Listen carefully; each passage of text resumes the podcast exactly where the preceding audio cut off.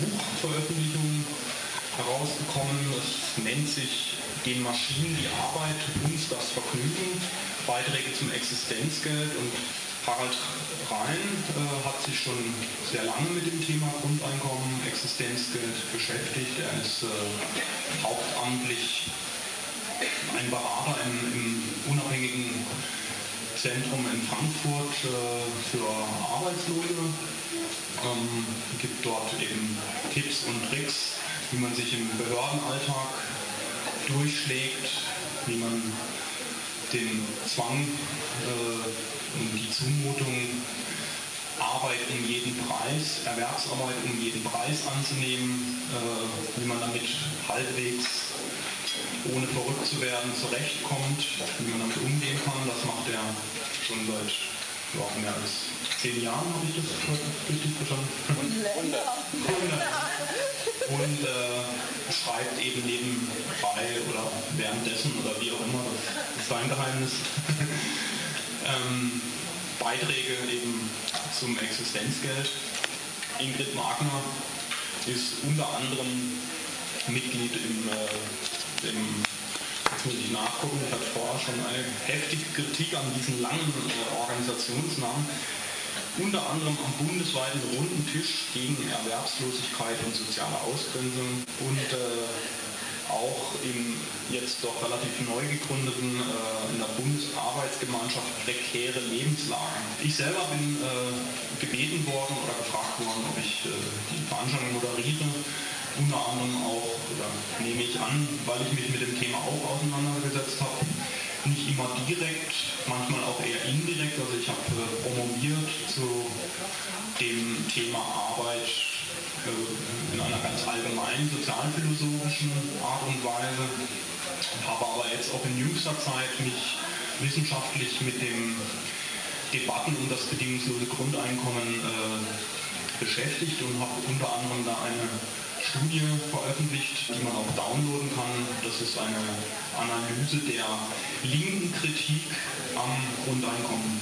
Das wird sicherlich heute Abend auch in der Diskussion dann nochmal Thema werden, denn es gibt ja auch neben konservativer Seite und auch neoliberaler Seite äh, gibt es ja auch eine linke Kritik am Grundeinkommen und äh, diese habe ich in einer Studie analysiert, habe mich den Argumenten angenähert und äh, die dann eben teilweise eben auch äh, in vernichtender Art und Weise, wie ich doch hoffe, ähm, zurückweisen können.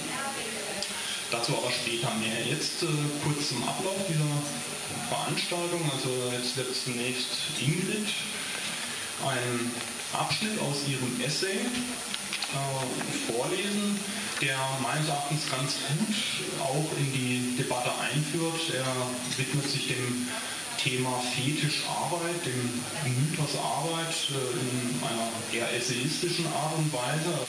Danach wird Harald Rhein das spezifische äh, Konzept Existenzgeld, wie es eben von verschiedenen Gruppierungen aus der unabhängigen Erwerbslosenbewegung äh, entstanden ist, äh, wie es von diesen entwickelt und auch weiterentwickelt wurde in den letzten zehn Jahren, das auch eben hier maßgeblich vorgestellt wird in dieser Veröffentlichung. Das wird Harald auch ganz kurz skizzieren, um es dann abschließend auch noch einzubetten in eine ja, politische Strategie, zu verorten in einen Kampf, den er aus seiner Sicht schildert, äh, der, der, notwendig ist zu führen, damit das Existenzgeld das bedingungslose Grundeinkommen bzw. die Bewegung dorthin nicht isoliert geführt wird von anderen sozialen Kämpfen. Guten Abend allerseits. Meinem Essay Fetisch Arbeit zur sinnvollen Tätigkeit ist das persische Sprichwort vorangestellt, die Arbeit soll dein Pferd sein, nicht dein Reiter. Und ich werde euch jetzt hier den ersten Abschnitt, der überschrieben ist mit den Fetisch-Entmachtern, zur Kenntnis bringen. Ein Fetisch ist ein Zaubermittel. In der Regel wird ihm höhere Bedeutung zugemessen, als ihm zu, aufgrund seiner gegenständlichen Beschaffenheit gebührt. Im religiösen Kontext kann er Glücksbringer sein, in Form eines Talismans oder Unheilabwendung in Form von Amuletten. Während die religiös-abergläubische Praxis auf die Vergegenständlichung der göttlichen Macht abzielt, kann auf atheistischem Hintergrund auch ein Statussymbol wie zum Beispiel das Auto zum Fetisch werden. In Bezug auf Arbeit gemeint ist hier Erwerbsarbeit in der existenzsichernden Form, besteht der Zauber darin, dass seit der Industrialisierung alle Menschen eurer Umgebung ihre Identität und ihren Lebenssinn nach wie vor aus der Erwerbsarbeit ziehen. Die Menschen sind vollständig im Griff der Erwerbsarbeit und der Bedingungen, die sie diktiert. Zur Zeit der Ausschüttung ihrer Geschlechtshormone, es handelt sich um die Zeit zwischen 4 und 5 Uhr morgens, hasten sie zum Arbeitsplatz Sie sitzen bleich am Frühstückstisch oder im Intercity und verleugnen ihre Bedürfnisse nach Sinnlichkeit, Nähe oder Nachwuchs. Für den Job werden Beziehungen hinten angestellt, manchmal so lange, bis Kinderwunsch oder Familiengründung nicht mehr realisierbar sind. Ja, eure Umgebung wird immer lustfeindlicher und Kinder haben zu früh erwachsen zu sein. Aber haben Sie diese Kenntnis, diese Entwicklung bewusst zur Kenntnis genommen? Vollzeitbeschäftigung nimmt seit den 80er Jahren kontinuierlich ab. Erwerbsarbeit, die ein Einkommen zum Auskommen gewährleistet, ebenso. Zitat Anfang. 20 Prozent der Beschäftigten in der Bundesrepublik Deutschland müssen dem Niedriglohnsektor zugerechnet werden. Das heißt, sie haben Stundenlöhne zwischen 3 und 6 Euro. Zitat Ende. Geschichtlich gesehen müsste die Freisetzung von menschlicher Arbeitskraft durch fortschreitende Technisierung und Automation allerdings Anlass zur Freude sein. Allein es kommt keine Freude auf. Der Schauspieler Klaus Maria Brandauer erinnert sich in einem Interview an seine eigene Schulzeit Ende der 50er Jahre, als er einen Aufsatz über einen Roboter schreiben sollte, der alles konnte, auch arbeiten. Zitat Anfang. Und was haben wir geschrieben? Mensch, das ist ja fantastisch, das ist ja großartig, weil es einen Tag weniger Arbeit geben würde, vielleicht auch zwei oder drei und immer mehr Freizeit sodass wir alles machen könnten, was wir wollen. Singen, spielen, malen. Und an anderer Stelle, die Politiker betrügen die Bürger und wiegen sie in Sicherheit. Tatsächlich werden wir in 20 Jahren die doppelte Zahl an Arbeitslosen haben. Zitat Ende.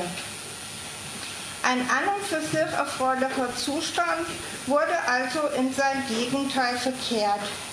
Doch daran haben nicht Technik und Automation Schuld, sondern die Menschen, also auch wir.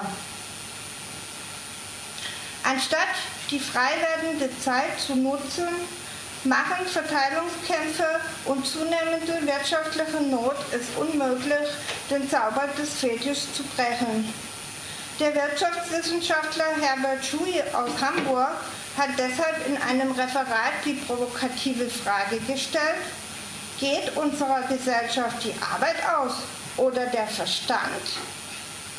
Und wohin sind die positiven Werte verschwunden, die mit mehr freier Zeit so sehnsüchtig erwartet wurden, wie zum Beispiel Muße, Reisen, Kreativität, Erholung, Abenteuer? Das frage ich euch. Der Fetisch wirkt unverändert weiter, denn es gibt immer noch genug Menschen, die daraus einen Vorteil ziehen nämlich diejenigen, die genug Geld haben, das für sie arbeitet. Aber auch sie stehen unter der Wirkung dieses sonderbaren Zaubers. Das eingangs erwähnte persische Sprichwort soll auf diesen fatalen Trend in den postmodernen Industrienationen hinweisen. Eingeschlagene Irrwege und Tendenzen, die beherrschbar wären, sind völlig aus dem Ruder gelaufen und haben sich verselbstständigt. Um das Sprichwort zu verstehen, müssen Sie nämlich wissen, dass in der persischen Kultur das Pferd ebenso liebenswert wie ein Mensch sein kann. In der Regel wird es aber nicht zum Fetisch missbraucht, denn es dient immer dem Zweck, den Menschen zu tragen und vorwärts zu bringen. Im übertragenen Sinne sollte dies die Erwerbsarbeit auch tun, ohne mit anderen Zwecken überfrachtet und aufgeladen zu werden, wie etwa Existenzberechtigung, Identität oder Lebenssinn. Diese Überfrachtung sorgt dann dafür, dass der Arbeitende nicht mehr die Arbeit im Griff hat, sondern sie ihn. Arbeitssucht und Erkrankungen wie Herzattacken, chronische Schmerzen oder Erschöpfung sind Folge hiervon. Sie werden individualisiert und in Kauf genommen. Jeder Süchtige weiß ja, wie das ist. Der Affe der Abhängigkeit sitzt im Knick und sorgt durch Druck und Schmerz für stetigen Nachschub der Droge. Es wurde mir entgegnet, dass heutzutage sowohl Reiter als auch Pferd durch Maschinen ersetzt seien und die Arbeitswelt ohne Stress und Ambitionen undenkbar sei. Dazu möchte ich gern ein Beispiel zitieren, das nicht ich ersonnen habe, sondern ein Teilnehmer der Debatte Grundeinkommen, Tobias ähm, Krefeld heißt er. Ich finde das Beispiel ausgesprochen einprägsam. Zitat Anfang.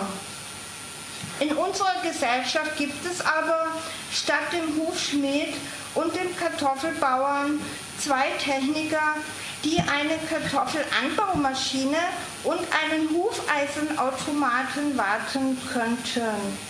Wir brauchen aber nur einen von beiden Technikern. In einer vernünftigen Welt würde der eine vormittags die Maschinen betreiben und der andere nachmittags. Und den restlichen Tag würden sie sich mit nicht existenzsichernden Tätigkeiten die Zeit vertreiben und zum Beispiel Politik machen oder sich ausdenken, wie die beiden Maschinen noch weniger Energie brauchen. In unserer derzeitigen unvernünftigen Welt bekommt der eine Techniker von Jahr zu Jahr weniger Kartoffeln für seine Arbeit und hat keine Zeit und Muße mehr, sich über Verbesserungen an seinen Maschinen Gedanken zu machen. Und der andere Techniker sitzt zu Hause und muss zwischen 8 und 20 Uhr beweisen, dass er jederzeit bereitsteht, die Arbeit vom anderen Techniker zu übernehmen, wenn dieser eines Tages tot umfällt. Und bekommt dafür ebenfalls von Jahr zu Jahr weniger Kartoffeln zu essen. Zitat Ende. Liebes Publikum, merken Sie, wie kurzweilig es wird, wenn Kostenfaktoren rebellieren und ein wenig um die Ecke denken? Bestimmt seid ihr genau wie jeder andere Bürger von Kollektivvorstellungen geprägt. Wenn in eurer Tageszeitung bei einer Konferenz oder im Wahlkampf von Arbeitsmarkt, Krise der Arbeitsgesellschaft oder Arbeitskosten die Rede ist. Denken Sie, Arbeit, das ist gleich bezahlte Erwerbsarbeit, nicht wahr? Lassen Sie mich deshalb noch aufzeigen, dass der Fetisch Arbeit mit der Entwicklung eines allgemeinen Mythos verknüpft ist. Unter Arbeit wird Erwerbsarbeit existenzsichernd oder nicht verstanden. Jedoch ist das Bruttoinlandsprodukt einer Volkswirtschaft im Wesentlichen, im Wesentlichen nicht nur durch bezahlte Erwerbsarbeit, sondern durch unbezahlte Arbeit erwirtschaftet worden. Sehen Sie, schon dürfen wir aufatmen, falls wir gerade mal wieder bezahlte Arbeit suchen. Auch diese Tätigkeit hat ihren Wert.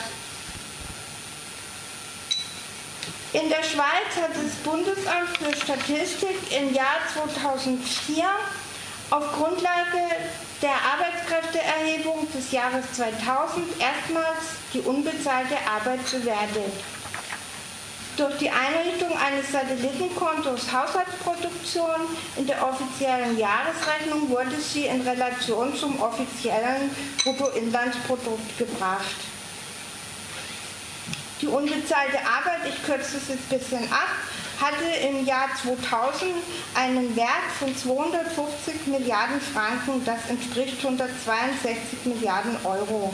Das sind 70 Prozent des ausgewiesenen Bruttoinlandsproduktes. Weitaus größter Teil der unbezahlten Arbeit ist die Hausarbeit. Aufgrund dieser Tatsachen ermuntere ich Sie, wertes Publikum, sich mit mir rundum wohlzufühlen, auch wenn Sie momentan keine bezahlte Arbeit haben. Arbeitslos sind Sie nämlich nicht, sondern eher erwerbslos und vermutlich geldlos.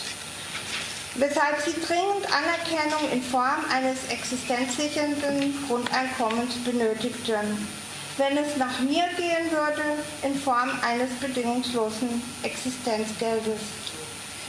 Auf Nimmerwiedersehen, Fetisch, Mythos, Goodbye. Soweit erstmal.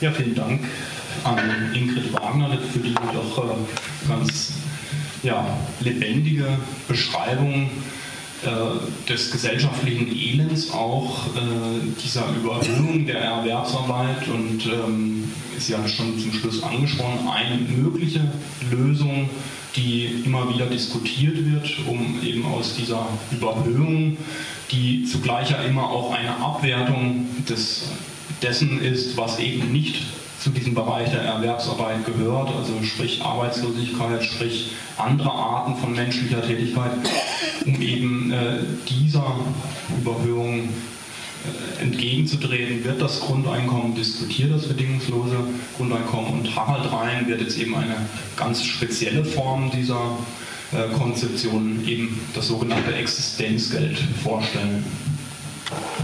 Ja, das mache ich doch sehr gerne. Äh, weil ich eben schon so lange an diesem Thema dran bin und äh, arbeite, aber nicht nur ich, sondern viele andere äh, auch, weil das, worüber ich jetzt reden werde, ist kein Produkt von mir, sondern es ist ein kollektives Produkt, es ist ein kollektives Gut, was viele gemeinsam erarbeitet haben. Dass ich daran beteiligt sein konnte, liegt auch daran, dass ich neben der Tätigkeit als Berater für bestimmte Zeiträume freigestellt bin für Außenkontakte. Und Außenkontakte heißt in dem Fall äh, all das, was man halt innerlich theoretisch benötigt, um über gesellschaftliche Zustände sich Gedanken zu machen, eventuell andere Perspektiven äh, zu finden. Das heißt also, es integriert in unsere Tätigkeit äh, im Frankfurter Arbeitslosenzentrum dass auch Einzelpersonen äh, sich darüber Gedanken machen äh, dürfen, was in der nächsten Woche oder im nächsten Jahrzehnt passieren könnte oder wie eine andere Gesellschaft aussehen könnte.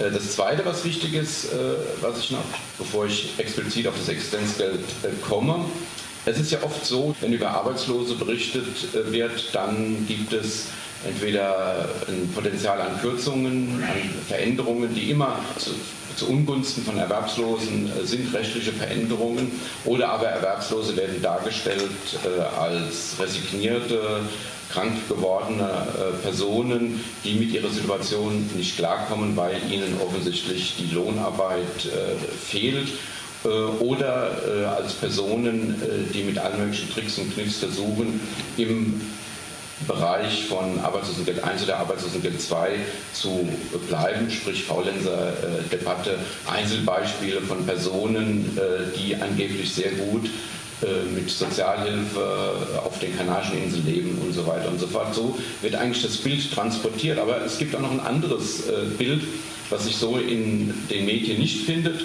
Und das ist das Bild des Aktiven, des Widerständigen und auch des nach neuem Ausschau haltenden äh, Erwerbslosen.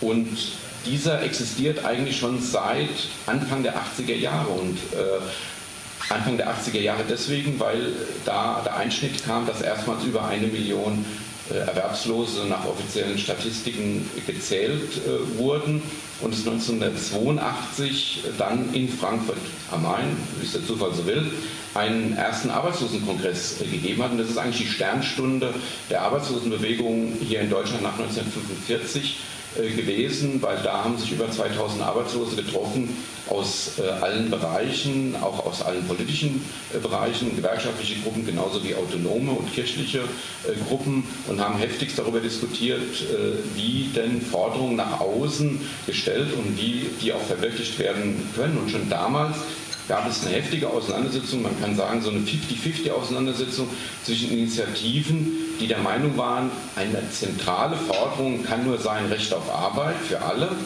Und auf der anderen Seite eine Gruppierungen, die sagten, äh, nie im Leben, weil Recht auf Arbeit ist immer auch ein Recht auf Ausbeutung, sondern wir wollen ein Recht auf Einkommen. Wir wollen selber bestimmen, was wir mit unserem Leben anfangen wollen und uns das nicht äh, vorbestimmen lassen. Äh, diese Auseinandersetzung war eigentlich der Grundstein dafür, dass sich dann gerade Personen aus diesen Gruppierungen, die das Recht auf Einkommen propagiert haben, hingesetzt haben, um zu überlegen, was kann das denn genau sein und welche Perspektive ist es denn, die sich daraus ergeben könnte.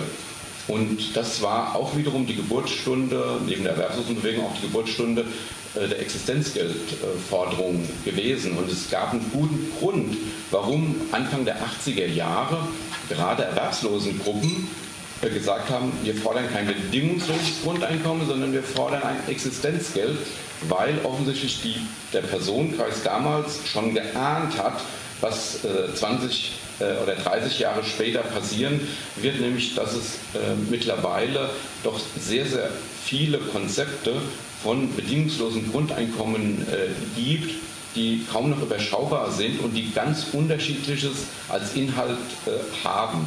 Und ähm, wenn einerseits ein Drogeriebesitzer oder ein früherer Drogeriebesitzer diese Forderung genauso nach außen geben kann, wie auch ein früherer Ministerpräsident aus Thüringen, der der CDU äh, angehört, dann kann man sich schon am Kopf kratzen und kann überlegen, ähm, ja, äh, ist das denn das Gleiche? Meinen wir dasselbe oder wie?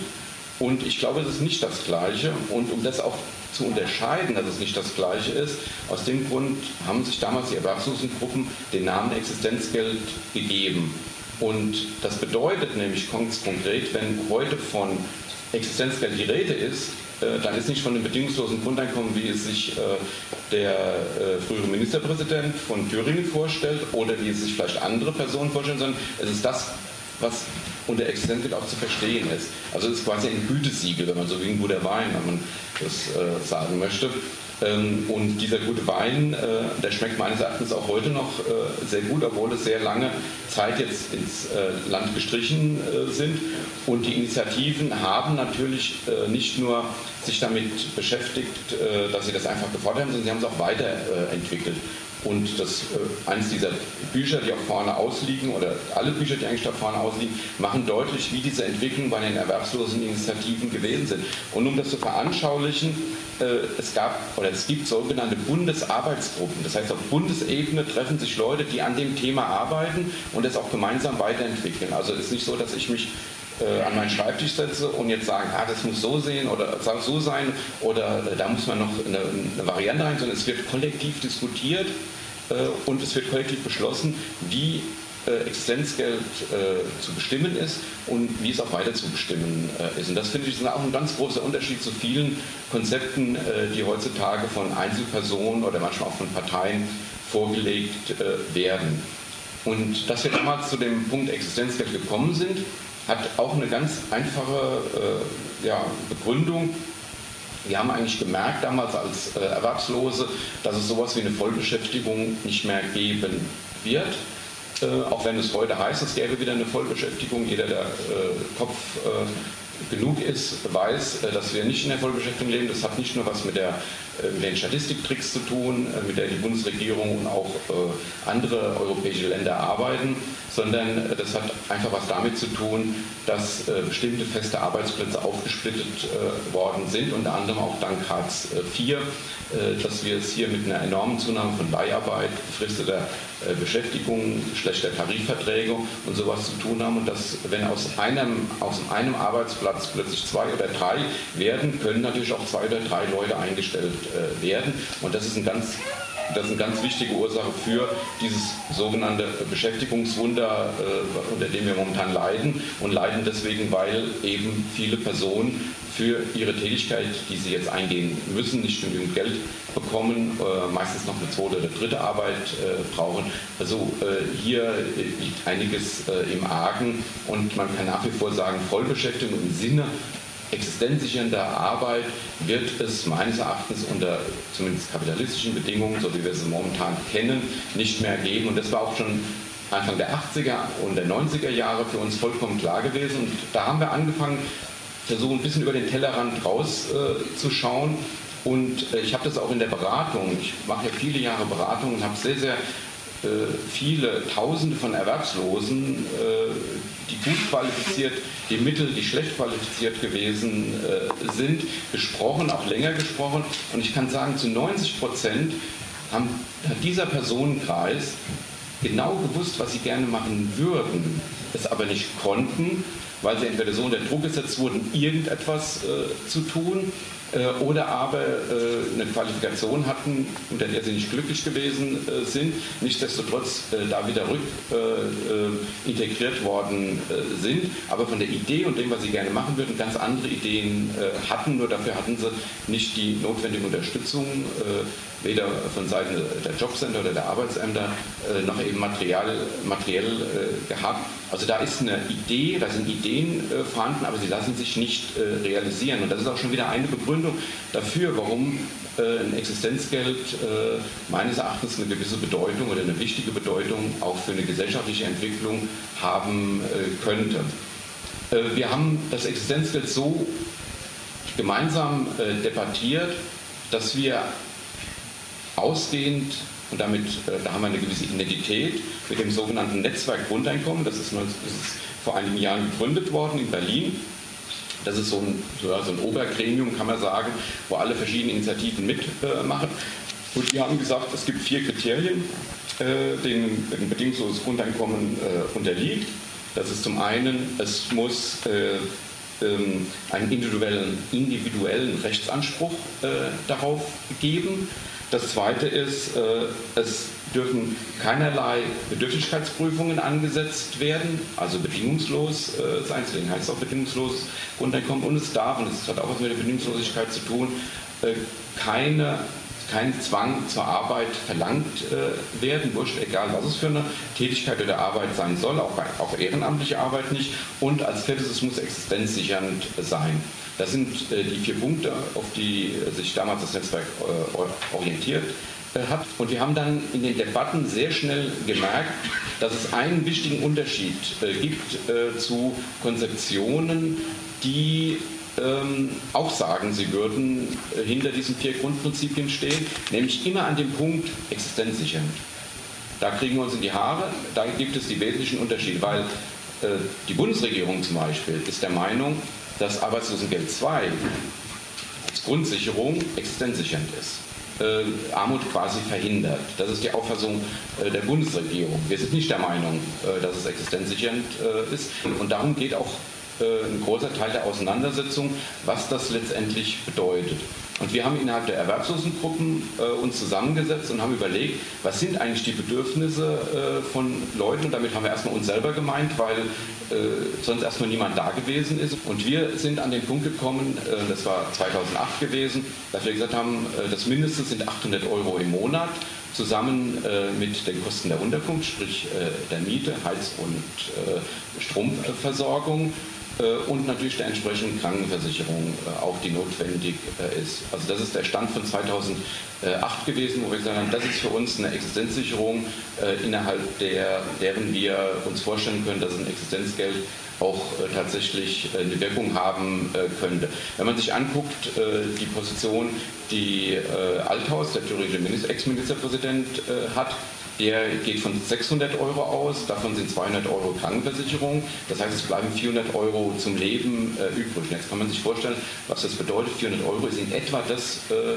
ein bisschen mehr als der Regelsatz, den es momentan bei Arbeitslosengeld 2 äh, gibt. Das heißt, ich bin zwangsläufig muss ich noch zusätzlich tätig werden, das, was mir gerade angeboten wird, damit ich überhaupt einigermaßen überleben kann. Und genau diesen Faktor, den wollen wir im Existenzgeld äh, nicht haben, sondern da sagen wir ganz deutlich, äh, es muss so viel sein, dass zwei Faktoren dadurch erzeugt werden kann. Und die halte ich für wichtig, nicht nur für Erwerbslose, sondern auch für äh, andere Personen. Nämlich äh, der eine Faktor der Entscheidungsfreiheit. Das finde ich total wichtig und, und das wird durch ein Existenzgeld meines Erachtens auch ganz deutlich äh, gezeigt. Ich für mich, ich muss mich entscheiden können, ohne dass ich unter einem materiellen Druck äh, stehe, was ich will, wohin äh, ich will und wie ich es realisieren äh, kann. Und das kann ich aber nur, wenn für mich eine materielle Sicherheit äh, gegeben ist. Die ist mit den 800 Euro für mich gegeben, mit den 400 Euro wären sie für mich äh, nicht gegeben. Und der zweite Faktor ist die Zeitsouveränität. Das ist total, das denke ich, ist total wichtig, weil äh, wenn ich jetzt jeden einzelnen von euch ansprechen würde und sagen würde, äh, wisst ihr denn genau, was ihr euch vorstellen könnt? Ist es das, was ihr jetzt macht oder könnte es etwas anderes sein? Dann kommt auch dabei raus, dass man manchmal Zeit braucht. Es ist eben nicht so, dass ich innerhalb von fünf Sekunden sagen kann, das will ich und das will ich nicht. Ich brauche manchmal Zeit, um herauszufinden, was ich möchte, wohin ich will. Und diese Zeitsouveränität wird mir mit dem Existenzgeld meines Erachtens auch äh, gegeben und gibt mir die Möglichkeit, dann äh, auch eine Entscheidung zu treffen, in der, der ich dann auch hundertprozentig stehen äh, kann. Es ist klar, und die Frage wird wahrscheinlich auch äh, in der Debatte kommen, es ist klar, dass die Frage sich stellen wird, ja, wie kann man das denn finanzieren? Das geht doch gar nicht oder sowas. Und äh, ich sage, es geht. Und es, es, geht nicht deswegen, weil ich euch jetzt hier eine tolle Finanzierungskonzeption äh, vorstellen würde, sondern es geht dadurch, dass ich sage, alles Finanzielle innerhalb einer ganz bestimmten Gesellschaft, wie es entschieden wird, ist eine politische Entscheidung. Also wenn es eine politische Entscheidung der Mehrheit gibt, dass es so ein Existenzgeld in der Höhe äh, auch geben soll, dann wird es sie auch geben. Unabhängig, ob jetzt irgendwelche Ökonomen äh, sagen, es geht gar nicht es, äh, oder es geht doch, das spielt keine Rolle. Es ist eine politische Entscheidung, die gefällt werden muss. Denn äh, wenn ich mir vorstelle, wie die Finanzierung dann laufen könnte, zum Beispiel, werde ich auch wiederum sehen, es ist auch eine politische Frage, weil die Erwerbslosengruppen haben gesagt, äh, um dieses Geld herbeizuschaffen, müsste man eine ganz einfache Geschichte installieren. Und diese einfache Geschichte äh, nennt sich, äh, wie Leute, die, die abnehmen wollen, frisst die Hälfte, take half. Also äh, nimm die Hälfte, äh, heißt das. Und das bedeutet, wenn äh, Sie 10.000 Euro im Monat verdient und ich 1.000 Euro im Monat äh, verdiene, dann bekommt sie die Hälfte abgenommen, ich bekomme auch die Hälfte abgenommen, bekomme darauf das Existenzgeld. Und das ist eine Umverteilung, wenn man sich das äh, äh vorstellt, ist eine Umverteilung äh, von oben äh, nach unten. Weil natürlich die von ganz oben, die sehr viel verdienen, wenn ich 500.000 verdiene im Monat, muss ich 52.000 Euro äh, abgeben und das trägt mit zur Finanzierung äh, dieses Existenzgeldes bei. Ich weiß natürlich auch, dass das utopisch erstmal klingt. Ich weiß auch, dass das kaum Leute freiwillig machen wollen, besonders die, die so viel verdienen. Und deswegen weiß ich auch, dass es eine politische Auseinandersetzung impliziert kommuniziert, die damit im Zusammenhang steht. Das heißt, ich glaube, es wird nur funktionieren und wir werden auch nur ein Existenzgeld durchsetzen können, wenn sich auch gesellschaftspolitisch etwas verändert und wenn der Druck auf die da oben von denen da unten auch so erhöht wird und so durchgesetzt werden kann, dass man so etwas auch äh, verwirklichen kann. Das ist die Voraussetzung, das ist wiederum ein Unterschied zu vielen anderen Konzeptionen, die meinen, man könnte das quasi im Rahmen des Gegebenen in irgendeiner Form umverteilen äh, oder man müsste da ein bisschen zusetzen, da wieder ein bisschen äh, wegnehmen. Das glaube ich alles nicht. Ich bin der Meinung, ein geschenktes Grundeinkommen, das heißt, wenn jetzt plötzlich die Grünen und die SPD äh, ein Grundeinkommen im, äh, im, Parlament verabschieden würden, etwa in der Höhe, wie wir es äh, von dem Althaus kennen, ich glaube, dass das eher zum Gegenteil von dem wird, was eigentlich an emanzipatorischen Inhalten in der Diskussion für ein Existenzgeld beinhaltet wäre. Ich glaube, da würde sich eher noch die Situation verschlechtern. Also es ist ein geschenktes, ein geschenktes Grundeinkommen, ist, glaube ich, ein ganz, ganz schlechtes Grundeinkommen. Es muss erkämpft werden. Es hört sich momentan vielleicht ein bisschen komisch an, weil es diese Kämpfe in dem Maße natürlich äh, nicht gibt. Aber was es gibt, äh, ist die Auseinandersetzung über dieses Thema und über die Frage, wie wollen wir eigentlich leben, äh, was ist eigentlich ein gutes Leben und soll jeder ein gutes Leben auch wirklich leben äh, können. Und in dem Zusammenhang glaube ich, ist der erste Schritt der, dass sich hier oben, also in den Köpfen, im Bewusstsein etwas verändert.